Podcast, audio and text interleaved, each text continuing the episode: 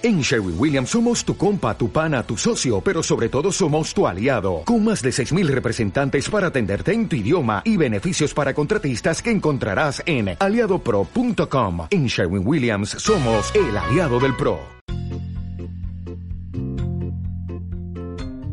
Enfermedad profesional. A diferencia del accidente de trabajo, las enfermedades profesionales se materializan a medio o largo plazo, ya que son consecuencia de una exposición prolongada en el tiempo a condiciones ambientales nocivas o inadecuadas. Desde un punto de vista legal, el artículo 157 de la Ley General de Seguridad Social indica que eh, enfermedad profesional es aquella enfermedad contraída a consecuencia del trabajo ejecutado en las actividades que se especifican en el cuadro de enfermedades profesionales que se aprueba reglamentariamente y que además está provocada por la acción de los elementos o sustancias que en dicho cuadro se indican para cada enfermedad profesional. Sin embargo, desde una perspectiva técnica ampliamos el concepto y entendemos que en su aparición intervienen cuatro factores fundamentales. El primero de ellos sería la frecuencia de exposición al agente químico, físico o biológico como tal. En segundo lugar, la intensidad del contaminante.